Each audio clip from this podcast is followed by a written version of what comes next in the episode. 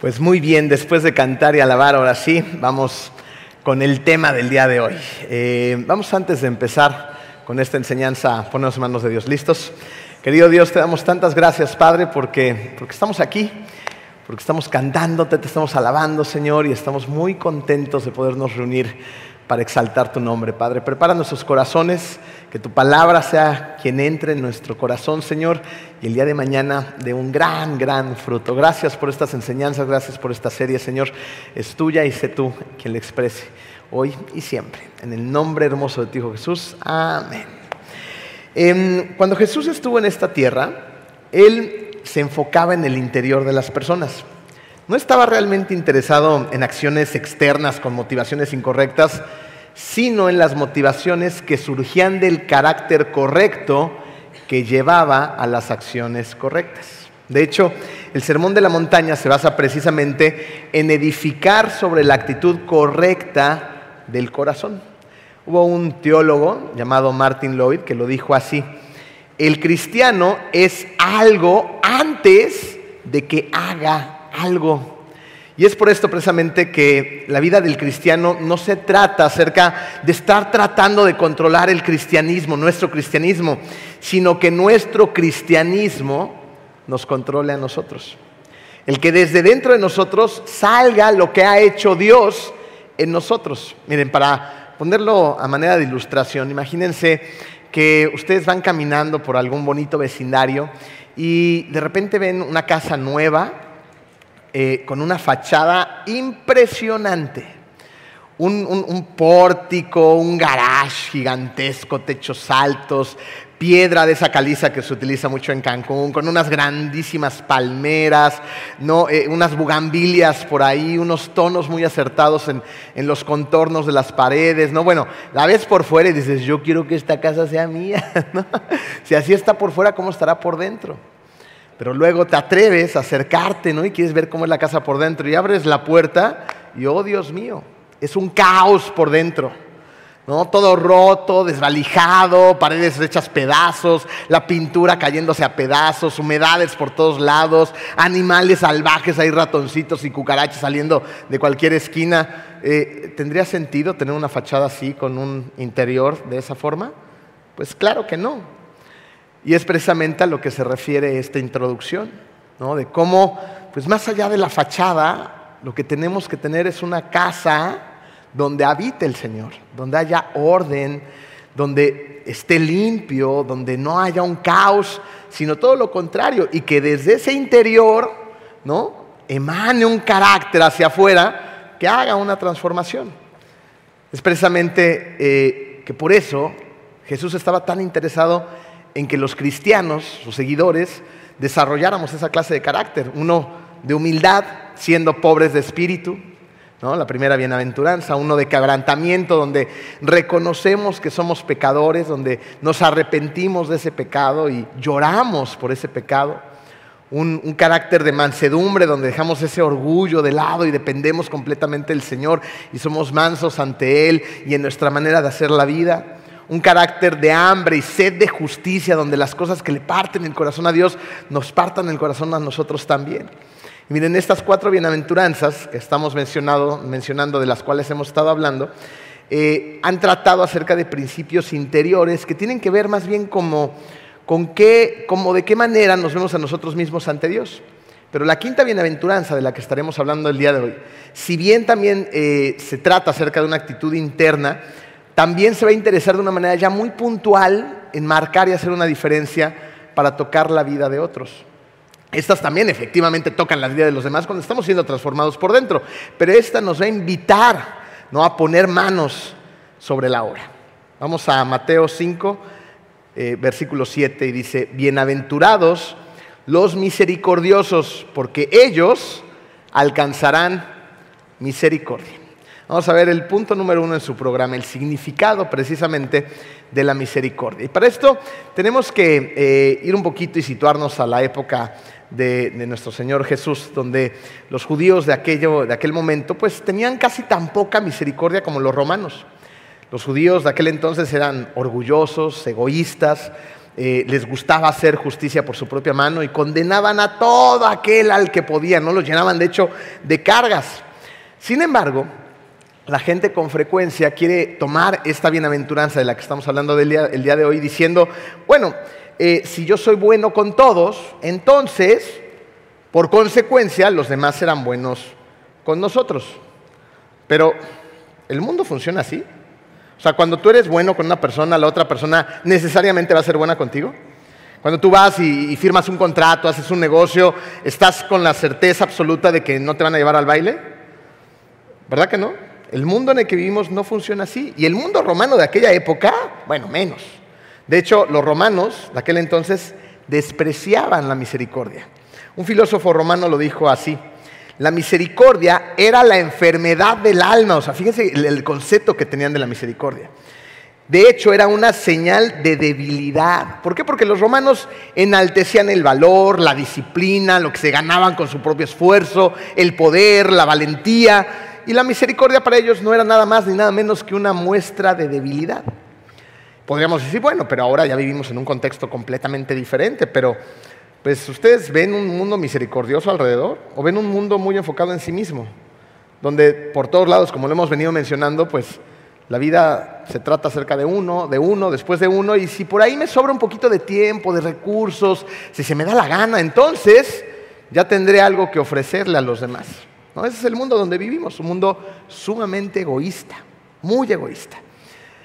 Pero Jesús, antes, en aquella época, hoy y después, fue Dios hecho hombre y fue la mejor ilustración que podía existir acerca de la misericordia y muchas otras cosas más. Pero en cuanto a la misericordia, ¿no fue Jesús quien fue por los enfermos y los sanó? ¿No fue Jesús quien fue por los marginados, esas personas que se encontraban en los bordes de las ciudades, que nadie quería tener contacto con ellas, donde Jesús los invitó de hecho al reino de Dios? Jesús fue ese hombre que fue por los más solitarios y les dio su compañía. De hecho, en la Biblia puedes encontrar pasajes donde Jesús dice, deja que los niños se acerquen a mí. Cuando los niños y las mujeres en aquella época no significaban nada, allí estaba Jesús lleno de misericordia, diciéndole a los demás que los niños se acerquen. Y los niños con esa personalidad tan especial de Jesús, tan enigmática, tan, tan bonita que él tenía, tan, tan hermosa, los niños querían estar con él. Pero no nada más eso cargo también de los niños, sino de las mujeres. Tenemos historias maravillosas donde está ahí Jesús yendo por las mujeres, hablando con ellas, invitándolas al reino de Dios. Y de hecho no quedó hasta ahí, también fue por los leprosos, aquellos que literalmente estaban aislados, porque eran eh, totalmente marginados por causa de su enfermedad y nadie quería tener contacto con ellos. Entonces allí estaba Jesús tocando esos leprosos, sanando esos leprosos, ofreciéndoles también el reino de Dios. Con esto en mente podríamos evidentemente ir al resultado de Jesús, un hombre lleno, repleto de misericordia.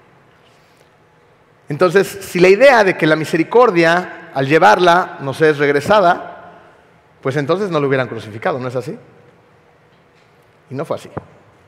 Jesús, lleno de misericordia, fue llevado a la cruz por su propio pueblo, por los propios judíos. Por esto mismo, la misericordia de la que estamos hablando no es una virtud humana que tiene su propia recompensa en sí misma. De la eh, misericordia de la que habló Jesús se trata de lo siguiente sean misericordiosos con otros y Dios tendrá misericordia de ustedes. Esa es la idea central. Yo tengo que ser misericordioso con los demás y entonces Dios va a tener misericordia sobre mí. No se trata de ir por la vida, ¿no? derramando misericordia, esperando que los demás sean misericordiosos conmigo. Lo tengo que hacer porque Dios me manda a hacerlo, listo. Y entonces Dios se va a encargar de mí. Ahora, vamos a entender qué significa la palabra misericordioso. Esta palabra viene del griego Van a disculpar mi griego, evidentemente no soy bueno en esto, no, pero viene de la palabra eliamosuna, de la que se desprende otra palabra griega llamada elemosinari, que al final de cuentas quiere decir bienhechor. Esta es la misericordia, ser una persona que hace el bien, un bienhechor. Okay, vamos a apoyarnos en este versículo que está en Hebreos 2.17 que dice así.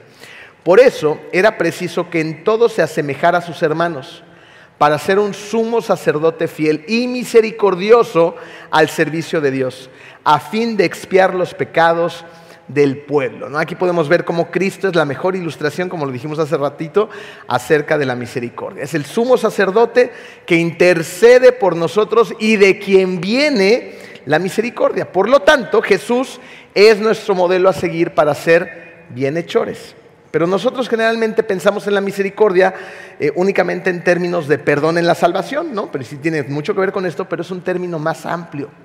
Misericordia también es hacer cualquier cosa para ayudar a todo aquel que lo necesita. Es una especie de compasión genuina con un motivo real y generoso que va a la acción. Es por eso precisamente que los verdaderos cristianos no, son cristianos que esperan ser servidos. Los verdaderos cristianos, ¿qué hacemos? Servimos.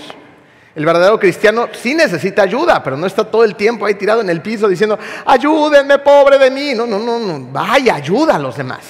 El verdadero cristiano no es aquel que solamente se la pasa acumulando riqueza, no que dice, ay, cuántos dones, talentos y recursos tengo para ver por mí mismo. No, todos esos recursos, todos esos talentos, todo lo que Dios te ha dado es para extender su reino. Entonces, el verdadero seguidor de Cristo utiliza todas esas cosas para ir y darlo a los demás, para ir y entregarlo, para ir y ayudar en, lo que te corresponde a expandir el reino de Dios. Misericordia finalmente es, es ver a una persona sin comida y alimentarla. Es ver a una persona sin amor y amarla. Es ver a alguien que se encuentra solo y darle compañía. Misericordia es suplir la necesidad, no solamente sentirla.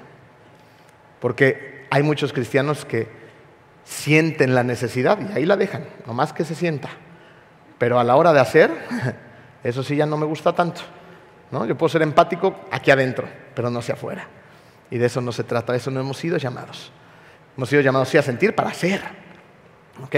Ahora, de seguir adelante, creo que es importante que nos detengamos un momentito en encontrar algunas diferencias que a veces nos confunden entre la misericordia y otros conceptos, que es lo que nos lleva al punto número dos. La misericordia, el perdón, el amor y la justicia. Vamos a arrancar del Salmo 130, 1 al 7. Aquí vamos a encontrar a un hombre que se está arrepintiendo y está pidiendo perdón acerca de sus pecados. Dice el salmista, a ti Señor elevo mi clamor desde las profundidades del abismo. Escucha, Señor, mi voz, estén atentos tus oídos a mi voz suplicante. Si tú, Señor, tomaras en cuenta los pecados, ¿quién, Señor, sería declarado inocente? Pero en ti se halla perdón y por eso debe ser temido. Espero al Señor, lo espero con toda el alma. En su palabra he puesto mi esperanza. Espero al Señor con toda el alma más que los centinelas la mañana. Como esperan los centinelas la mañana, así tú, Israel, espera al Señor, porque en Él hay amor inagotable, en Él hay plena redención. ¿Nos dan cuenta de este proceso tan maravilloso? Este salmista tiene roto el corazón, pero sabe a quién debe de ir y clamar. Está clamándole a Dios y está diciéndole, Señor, yo te espero, mi alma entera depende de ti. Yo sé que en ti hay un amor inagotable y voy a encontrar en ti una plena redención, solamente en ti. Porque está reconociendo que la fuente de la misericordia es el Dios del universo. Y esto es muy interesante porque no podemos pensar en la misericordia sin la expresión del perdón. Y no podemos pensar en el perdón sin su origen, que es la misericordia vamos a apoyarnos en otros versículos para terminar de que esta idea cuadre en nuestro corazón. En Lamentaciones 3, 22, 23 encontramos un pasaje que, que muchos de ustedes han pasado por ahí y trae un sentimiento muy bonito en nuestro corazón. Dice, por la misericordia de Jehová no hemos sido consumidos. ¿Se dan cuenta? Por su misericordia es que no hemos sido consumidos, porque nunca decayeron sus misericordias. Nuevas son cada mañana, grande es tu fidelidad. Sus misericordias se renuevan todo el tiempo y grande es tu fidelidad. En ese pasaje vemos cómo el perdón de Él va fluyendo la misericordia. Y ahora vamos un poquito más adelante, vamos al Nuevo Testamento en Efesios, eh, donde va a tomar más forma esta idea. Efesios 2.4, Pablo dice, pero Dios que es rico en misericordia por su gran amor con que nos amó. Entonces, Dios ama, el amor es misericordioso y la misericordia perdona. ¿Ven cómo todo empieza a tomar forma? Pero ahora tendríamos que tener otra pregunta más.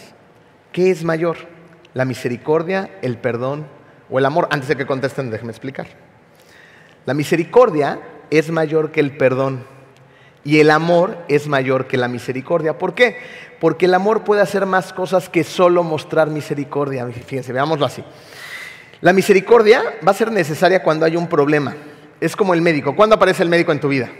Cuando hay un qué?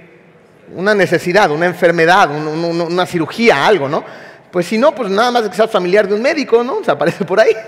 Pero si no, el médico realmente, pues no es necesario sus servicios, va a aparecer cuando es necesario. Lo mismo pasa con los abogados. ¿no? Digo, hay gente que los tiene muy cerquita, quién sabe por qué será.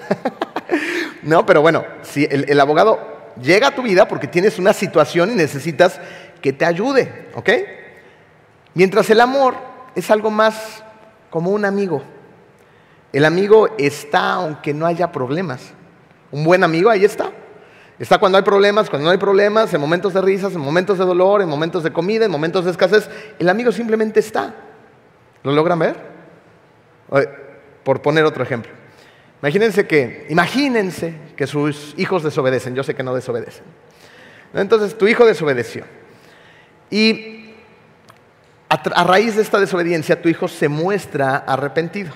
Por lo tanto, si tu hijo desobedeció y se muestra arrepentido, entonces puede aparecer quién? Aquí me ayudan.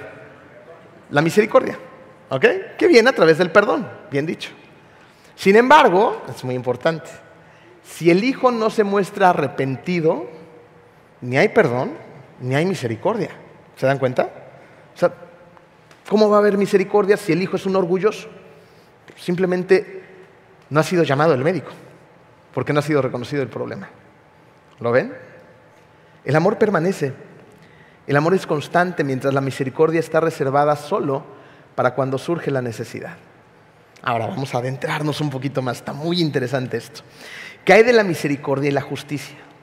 Yo no sé si han escuchado gente que ha dicho esto, a lo mejor ustedes lo han dicho en algún momento, pero hay gente que dice, pero si Dios es un Dios de justicia, entonces, ¿cómo puede ser misericordioso? Generalmente uno dice esas cosas cuando quieres que la justicia de Dios caiga en alguien más y no en uno mismo, ¿verdad? Pero cuando es para uno, ay, no, hay sí, misericordia, Señor, pero cuando son los más, justicia, ¿no? Así somos. Pero debemos hacer esta pregunta, eh, ¿Dios puede ser misericordioso con las personas que son pecadoras, con alguien que peque mucho, porque todos pecamos mucho, ¿verdad? Pero ¿puede ser misericordioso con esas personas? Claro que sí, pero ¿por qué? O sea, decimos sí, pero ¿por qué? ¿Por qué? Ah, espérenme, yo sé que son muy inteligentes, pero déjenme a mí hacer mi trabajo. Porque vino al mundo en forma humana y murió en la cruz. Por eso. ¿Qué pasó cuando Jesús muere en la cruz? Pues lleva el pecado en su propio cuerpo siendo crucificado. Y de esa forma, cuando muere Jesús, la justicia queda satisfecha. ¿Lo ven? Tiene que haber un pago, porque si no hay derramamiento de sangre, la justicia no es satisfecha, no hay perdón. Entonces, ¿quién fue quien pagó a la justicia? Jesús. Y ahí quedó satisfecha la justicia. Es por eso que la misericordia no viola la justicia. Dios no iría en contra de su justicia y su santidad para ser misericordioso. Será misericordioso, pero solo cuando se haya hecho justicia y ya se hizo justicia. Se pagó el precio más alto sobre la faz del universo, antes, ahora y después, con Jesús crucificado. Esto quiere decir que la misericordia, ojo, eh, que la misericordia solamente y solo está disponible para aquellos que han aceptado a Jesús. ¿Se dan cuenta? Y aquí vamos a ponernos un poco inquietos. ¿Por qué? Porque todos los que estamos aquí, los que nos están viendo y los que verán este mensaje, tenemos una cita a la que vamos a acudir un día, tarde o temprano, una cita con la muerte. Y un día vamos a estar reunidos ante el juicio de Dios. Yo quisiera que el día de hoy me ayudaras a hacer este ejercicio de imaginación y te imaginaras ese momento, que no somos capaces de imaginarlo, pero hagamos un esfuerzo y estemos ahí ante el tribunal, en ese juicio donde daremos cuentas con lo que hicimos con nuestra vida que Dios nos dio en la tierra. Y va a haber un juicio donde va a estar lleno y repleto de misericordia Pero va a haber un juicio donde no va a haber ni un gramo de misericordia. Lo único que va a haber es justicia. Una justicia perfecta de Dios. Esa justicia la van a recibir las personas que no pusieron su fe en Jesús. Y va a ser derramada por completa sobre ellos. Pero va a haber un juicio donde va a estar lleno ese juicio de misericordia. ¿En cuál quieres estar tú? ¿En cuál? ¿Donde hay o no hay misericordia? Yo quiero estar donde está repleto de misericordia.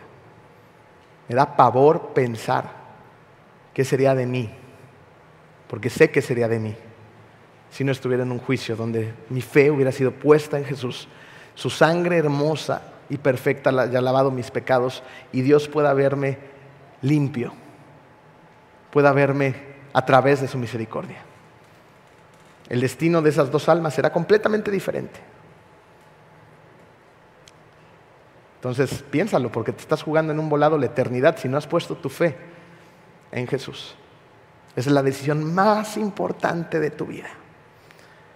Ahora que ya se pusieron nerviosos, vamos al punto número tres. ¿Cómo podemos ser entonces misericordiosos? Podemos serlo físicamente. Fíjense, un día un experto de la ley le preguntó a Jesús, acuérdense que esos expertos de la ley todo el tiempo estaban tratando de ponerle trampas a Jesús, ¿ok? Y va con Jesús y le hace la siguiente pregunta, ¿qué tengo que hacer para heredar la vida eterna? Y Jesús, muy a su forma, me encanta cómo responde Jesús muchas veces, porque le va a contestar con otra pregunta. Le va a decir, pues, ¿qué dice la ley? Y el experto le va a contestar, pues, que la ley dice que tiene que haber a Dios con todo su corazón y amar a su prójimo. Bien contestado, le dice Jesús. Pero el experto en la ley, pues, seguía ahí tratando de poner sus trampas sucias y va a continuar con la pregunta. Y entonces, acto seguido, le va a preguntar a Jesús, ¿y quién es mi prójimo? Y entonces Jesús le va a responder con la parábola del buen samaritano. ¿Se acuerdan de esta parábola? Bueno, se los voy a abreviar rápidamente y luego vamos al texto, pero resulta que un hombre iba ahí en uno de esos caminos sumamente peligrosos de aquel entonces, eh, y de repente es asaltado y golpeado brutalmente, ¿no? Entonces este pobre hombre termina ahí tirado, ensangrentado, golpeado, en unas condiciones terribles. Pasa otra persona, eh, conocedor de la palabra, pero dice, ay, pobrecito, y se sigue. Y de repente entra en escena el buen samaritano. Vamos a Lucas 10, 33 al 35.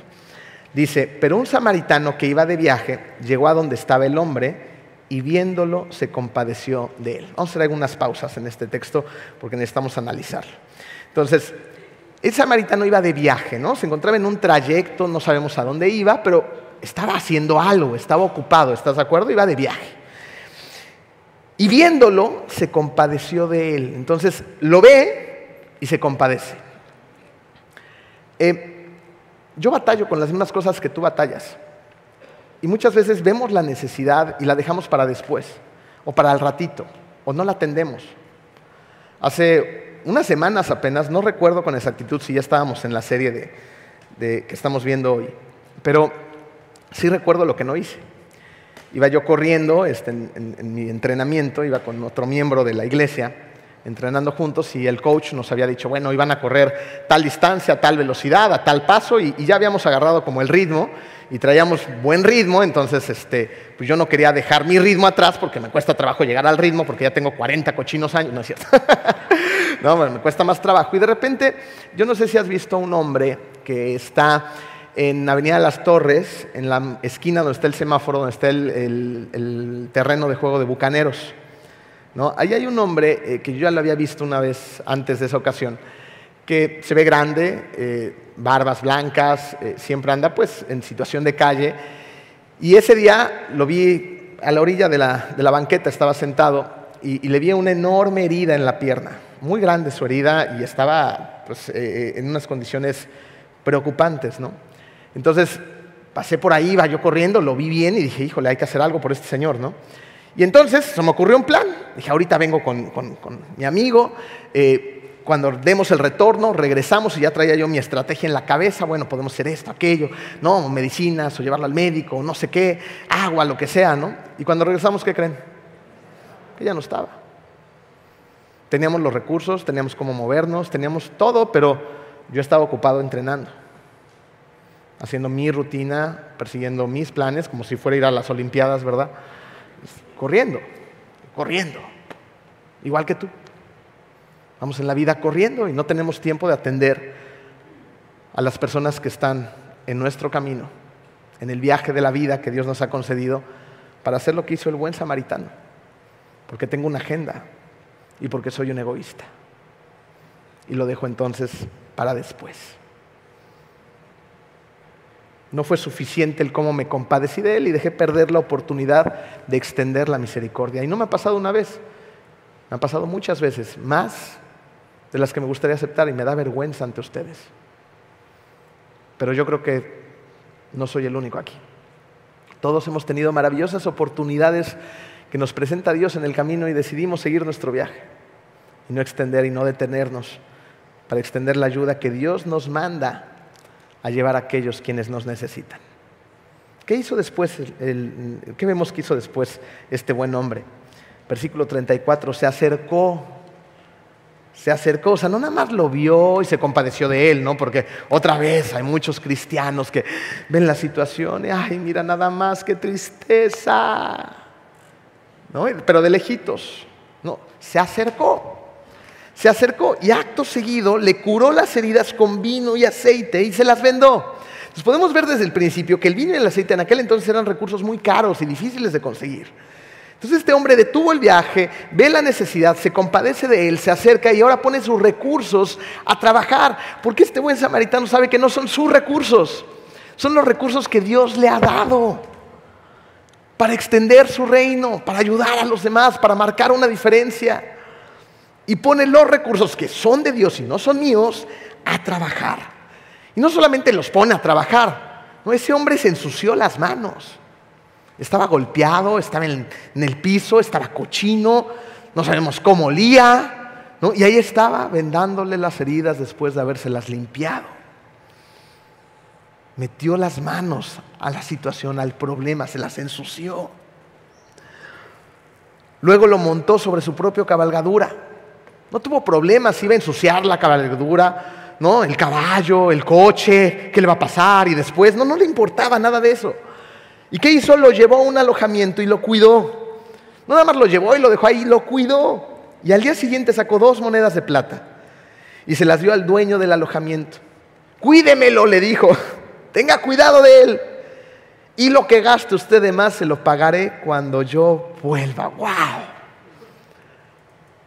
Te gustaría encontrarte un buen samaritano en el camino cuando tú estés ahí tirado en el camino? ¿Cuántas veces no necesitamos de esos buenos samaritanos? Pero hoy tienes la capacidad de tú ser ese buen samaritano, de extender esa misericordia física y de tomar cuidado físico sobre las personas y de esa manera reflejar su amor, reflejar el amor de Jesús hacia los demás. Y, y para mí es muy grato el, el saber que esta iglesia, con la ayuda de todos ustedes, porque somos cada uno de ustedes, es miembro de esta iglesia. Si ya fueron a la clase de membresía, por supuesto. y trabajan para hacer estas cosas realidad. Eh, hace varios años ya detectamos una necesidad de un chiquito que tiene hasta la fecha una enfermedad que se llama huesos de cristal. Tenía como 7, 8 años en aquel momento y este chiquito ya tenía muchas fracturas, muchas. De hecho, se fracturaba a veces simplemente dándose vuelta en su cama, de lo frágiles que estaban sus huesos. El papá, eh, un hombre alcohólico, no veía por la familia y, tenían demasiados hijos y vivían en una casita que ya le había pedido el dueño a la señora porque iban a hacer algo con la casa, no me acuerdo qué, y entonces ya no tenían dónde vivir. Y era una situación apremiante, la señora no tenía cómo valerse por sí misma, el niño una enfermedad desgarradora, eh, fracturado todo el tiempo, enyesado todo el tiempo, sin poderse mover, y muchos hijitos chiquitos también ahí alrededor, ¿no? brincando entre la selva. Eh, trajimos la situación, platicamos con Marco y Karina, y, y luego lo platicamos con el staff y con la iglesia, y entonces pues organizamos un plan. ¿No? dijimos, ¿qué hacemos? ¿Cómo podemos ayudar? Y, gente se empezó a subir al barco, ¿no? Arquitectos levantaron la mano, personas que tenían eh, casas de materiales dijeron, nosotros ponemos, ¿no? Y luego entre la iglesia decidimos hacer una carrera, ¿no? ¿Se acuerdan de esta carrera que se llamaba Corriendo a favor de Dani, el niño con huesos de cristal? Cerramos la Bonampak, ahí atrás de la Plaza de las Américas, con permisos, por supuesto.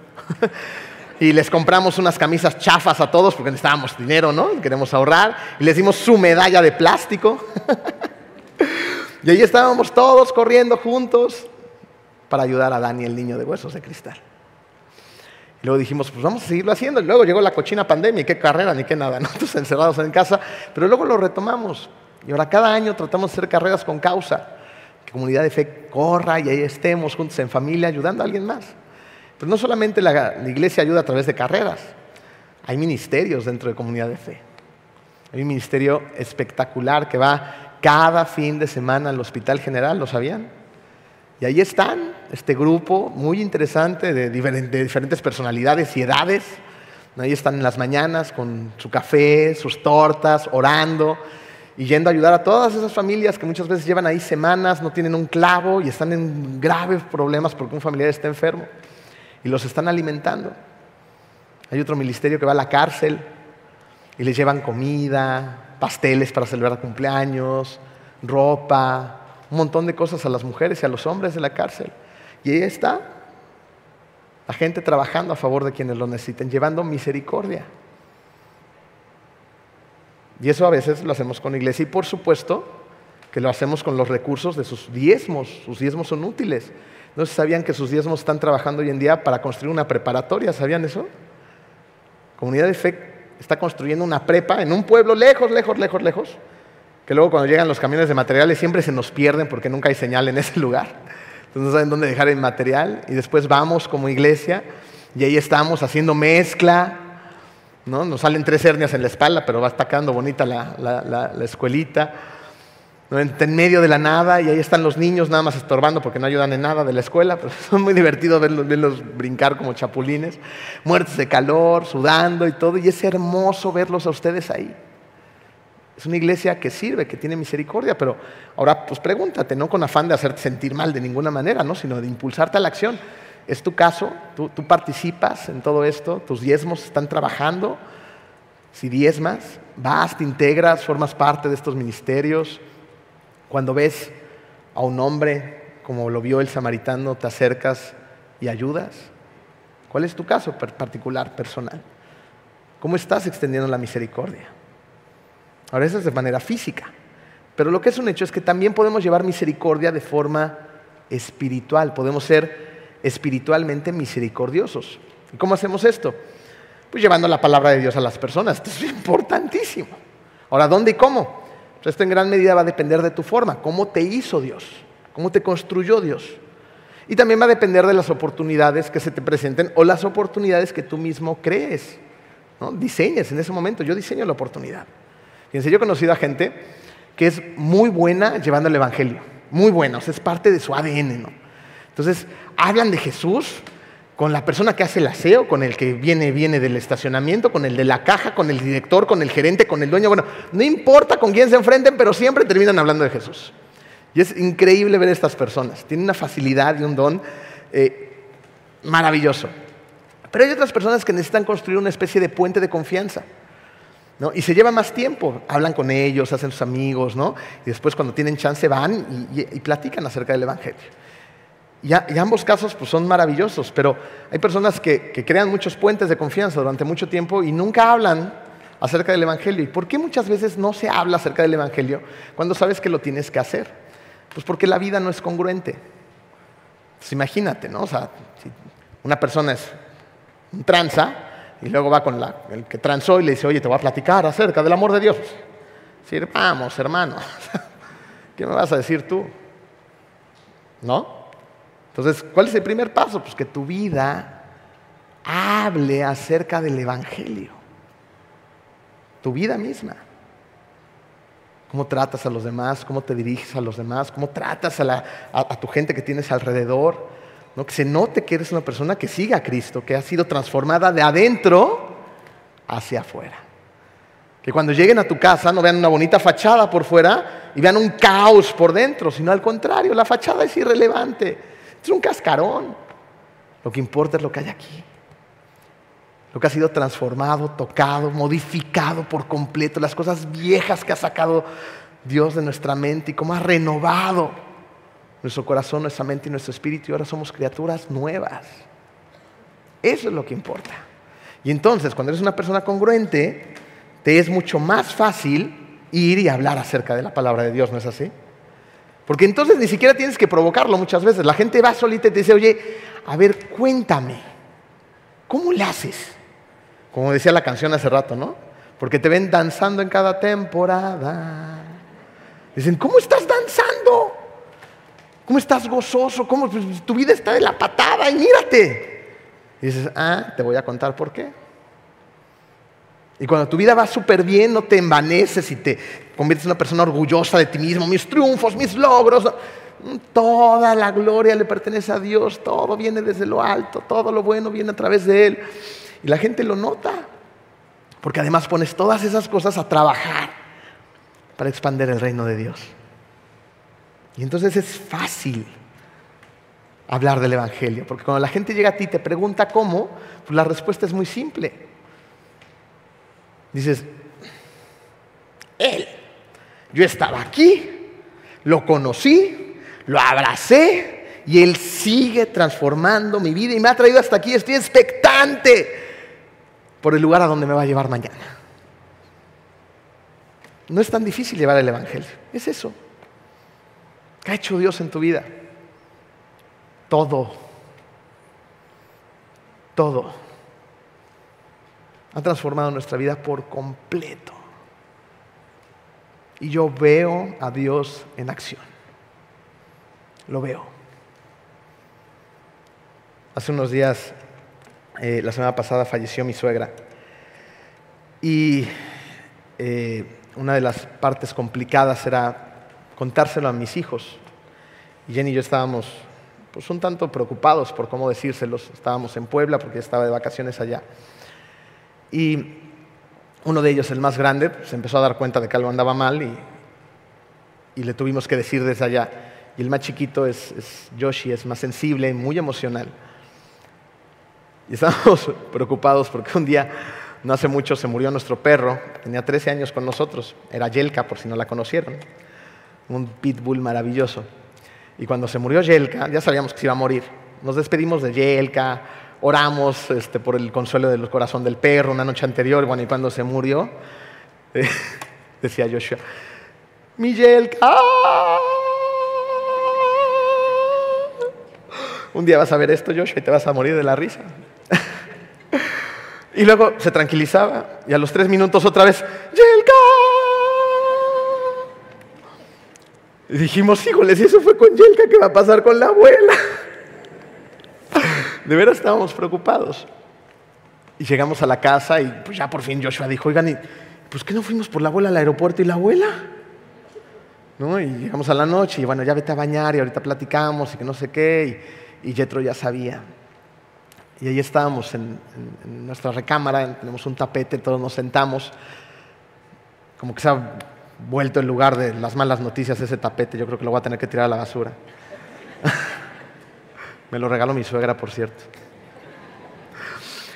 Y, empezamos a hablar del Evangelio. Empezamos a hablarle a, a Yoshi de Dios, de su amor, del paraíso que nos promete. ¡Wow! De ese mar de cristal, de esas calles de oro. Y Joshua estaba así con los ojitos. ¡Ah! ¡Qué padre! Y de repente le digo, pues ahí está tu abuela. Y dice Joshua, ¿qué? Y ya empezó a llorar y todo, oramos, leímos un salmo. Bueno, fue una experiencia ah, sensacional, dolorosa, pero sensacional. ¿Sabes por qué? Porque ves el poder de Dios trabajando. Porque dos chiquitos que amaban a su abuela, híjole, ya me estoy quemando el servicio de vida de mi suegra al rato, ya lo estoy diciendo ahorita. Porque dos chiquitos que tenían una relación muy personal con su abuela, abrazaron la idea y la verdad de que su abuela está con el Padre. Y entonces el camino cambia por completo, ¿te das cuenta? La experiencia de vida cambia por completo. Y tú puedes ser un medio para que la gente llegue a conocer ese camino. Pero tienes que tener un corazón dispuesto a mostrar esa misericordia que has sido llamado a mostrar y reflejar esa misericordia que Dios necesita que muestres a los demás. Cuando tú ves a un hombre tirado ahí en la calle, no va a ser misericordioso nada más pasar por ahí y decir, ay, voy a orar por ti, hermano. No, vamos, hay que pararnos, hay que ensuciarnos las manos, hay que meternos al problema, agarrar el toro por los cuernos, Dios va a proveer, Dios va a ayudar, hay que hacer lo que somos llamados a hacer, listo. Tenemos que ir y ayudar. Eso es misericordia. Por último, veamos el resultado de la misericordia. Segunda de Samuel 22, 26. Con el misericordioso te mostrarás misericordioso y recto para con el hombre íntegro. Fíjense, Dios es misericordioso con nosotros. Y nosotros debemos de ser misericordiosos y Dios entonces es misericordioso con nosotros, ¿no? Es, es un ciclo. Dios nos da su misericordia, nosotros llevamos misericordia, Dios sigue siendo misericordia con nosotros, sigue dándonos misericordia.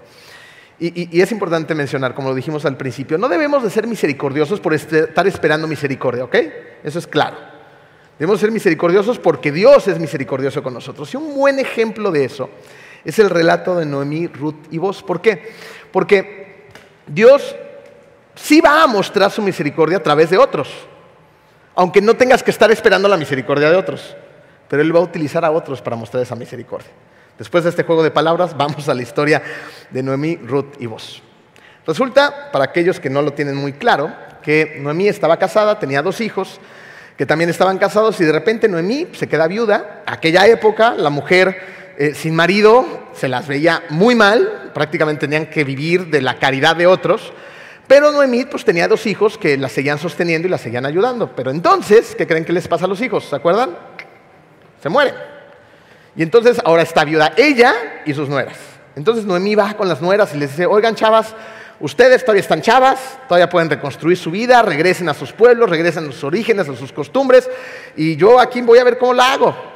¿No? Y entonces en ese momento sus nueras le van a decir a Noemí, no, suegra, suegra, eh, fíjense, qué amor, no, suegrita, nosotros nos quedamos con usted, no se preocupe.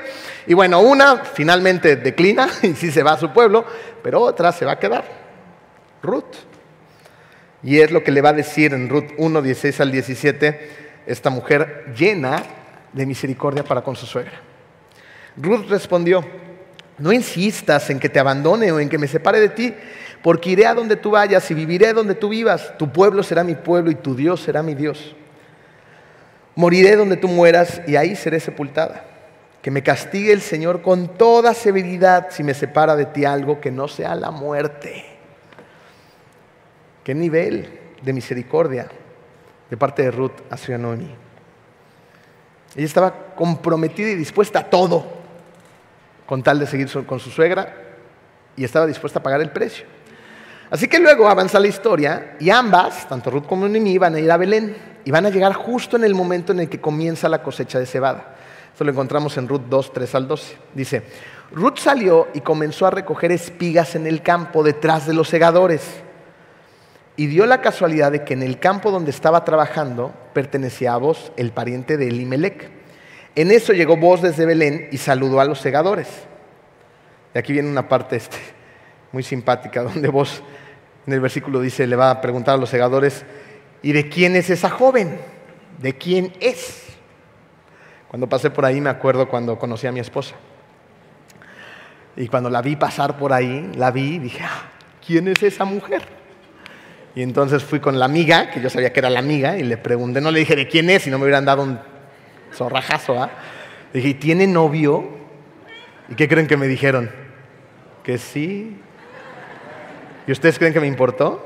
Pues no. y nos terminamos casando. no, se la bajé al pobre hombre. Preguntó vos al capataz de segadores, no, perdón, no tiene mucho que ver, pero era una buena anécdota.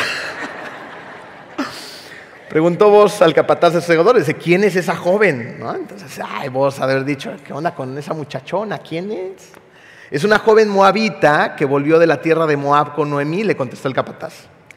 Ella me rogó que la dejara recoger espigas entre las gavillas, detrás de los segadores. Me rogó. Esta mujer Ruth estaba trabajando, estaba recogiendo espigas detrás de los segadores y ahí estaba, haciendo lo que tenía que hacer. No ha dejado de trabajar desde esta mañana que entró al campo, tremenda trabajadora, hasta ahora que ha venido a descansar un ratito en el cobertizo. Entonces vos le dijo a Ruth, escucha hija mía, no vayas a recoger espigas a otro campo, ni te alejes de aquí, esto es bien importante. dice, no vayas a recoger espigas a otro campo, ¿se dan cuenta? No te alejes de este lugar porque aquí estás bien. Nosotros como cristianos tenemos que permanecer en este campo, en el campo de nuestro Dios, en el Evangelio, en su palabra y confiar en Él. No nos alejemos de Él. No necesitamos ir a probar otras cosas y otras ideas y otras tendencias que nada más nos distraen y luego regresamos ahí todos apaleados. Ay, perdón, es que quería el New Age. Aquí este es el camino. Hay un camino para llegar al Padre. Uno. No hay otro. Ni un otro. No te alejes de este terreno. Aquí quédate. ¿Dónde me quedé? ¿Cuál? Nueve ocho, pónganse de acuerdo. Nueve, gracias. Oh, que la canción. Quédate junto a mis criadas, fíjate bien en el campo donde se esté cosechando y síguelas. ¿no? En ese lugar había que cosechar, porque era un buen campo. Ya les ordené a los criados que no te molesten y cuando tengas sed, ve a donde están las vasijas y bebe del agua de los criados que hayan sacado. Versículo 10. Ruth se inclinó hacia la tierra, se postró sobre su rostro y exclamó, ¿cómo es que le he caído también a usted? hasta el punto de fijarse en mí siendo solo una extranjera. ¿No somos extranjeros nosotros? Yo no conozco a muchos judíos aquí. No somos gentiles al final de cuentas. Extranjeros. Y Dios se ha fijado en nosotros. Ha puesto sus ojos sobre nosotros. Y ahora tenemos trabajo que hacer. Tenemos que ir y mostrar misericordia. Ya me han contado, le respondió vos, escuchen esto, que es oro molido ya me han contado todo lo que has hecho por tu suegra desde que murió tu esposo. Cómo dejaste padre y madre y la tierra donde naciste y viniste a vivir con un pueblo que antes no conocías. Que el Señor te recompense por lo que has hecho. Que el Señor Dios de Israel, bajo cuyas alas has venido a refugiarte, te lo pague con creces. ¿Ven? Aquí está todo el mensaje. Ruth fue que misericordiosa con su suegra. Y entonces Dios utiliza a una persona para mostrar su misericordia. Le está diciendo vos que Dios te lo recompense. Ya la estaba recompensando. Dios ya estaba mostrando su enorme misericordia sobre ella. Ya tenía un lugar, ya te estaba segura, ya tenían que comer. Y la historia no termina ahí.